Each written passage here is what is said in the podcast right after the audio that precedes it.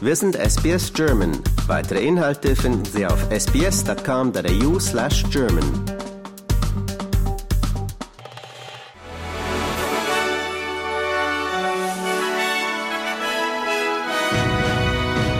Sie hören den SBS German Newsflash an diesem Montag, den 16. Oktober. Mein Name ist Adrian Plitzko. Die arabischen Verbündeten der USA wollen laut Außenminister Anthony Blinken eine Eskalation des Kriegs zwischen Israel und der Hamas verhindern. Blinken war nach dem Großangriff der Hamas zu einem Solidaritätsbesuch nach Israel gereist und hatte in den vergangenen Tagen mehrere weitere Länder in der Region besucht, darunter Jordanien, Saudi-Arabien, Katar und Ägypten. Während noch Zehntausende Palästinenser im Gazastreifen auf der Flucht in den Süden des Gebietes sind, lässt sich Israels Militär mit der geplanten Bodenoffensive gegen die islamistische Hamas anscheinend noch etwas Zeit. Der Angriff hätte eigentlich schon dieses Wochenende beginnen sollen, sei aber wegen des bewölkten Himmels und der deswegen erschwerten Sicht für Piloten und Drohnen vertagt worden, berichtete die New York Times unter Berufung auf israelische Offiziere. Weitere 250 Australier sind aus Israel mit Notflugzeugen ausgeflogen worden. Die Gruppe erreichte den Flughafen in Dubai mit einem privaten Charterflug und zwei Maschinen der australischen Armee. Das Augenmerk liegt weiterhin auf Gaza, von wo aus weitere Australier ausgeflogen werden sollen. Die Lage dort verschlechtere sich von Stunde zu Stunde, sagte Außenministerin Penny Wong.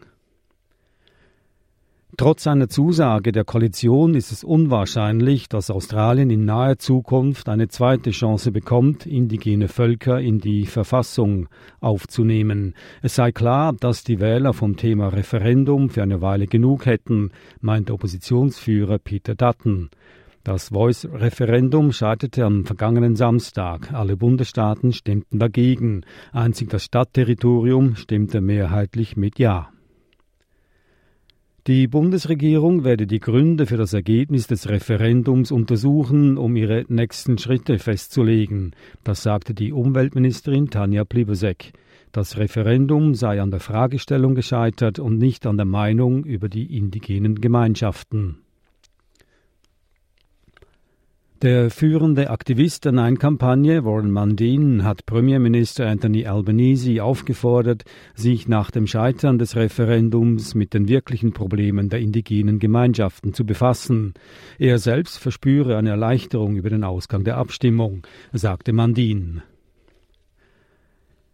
Bei der Richtungswahl in Polen zeichnet sich in Nachwahlbefragungen ein Sieg der Regierungspartei PiS ab.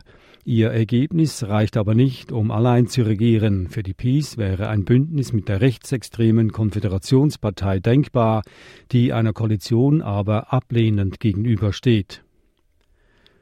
Der Westen Afghanistans ist erneut von einem schweren Erdbeben erschüttert worden. Laut der US-Erdbebenwarte hatte das Beben eine Stärke von 6,3 und ereignete sich in einer Tiefe von 6 Kilometern. Nur wenige Minuten später folgte ein zweites Beben der Stärke 5,5. Nach Angaben von Hilfsorganisationen kamen mindestens zwei Menschen ums Leben. Mehr als 150 wurden verletzt. Das Durchgreifen Australiens gegen Kryptowährungen nimmt Gestalt an. Die Regierung gab ihre nächsten Schritte zur Regulierung der digitalen Währung bekannt.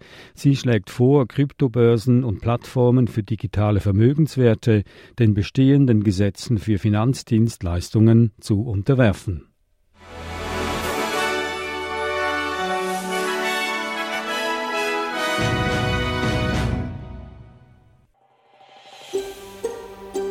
Lust auf weitere Interviews und Geschichten?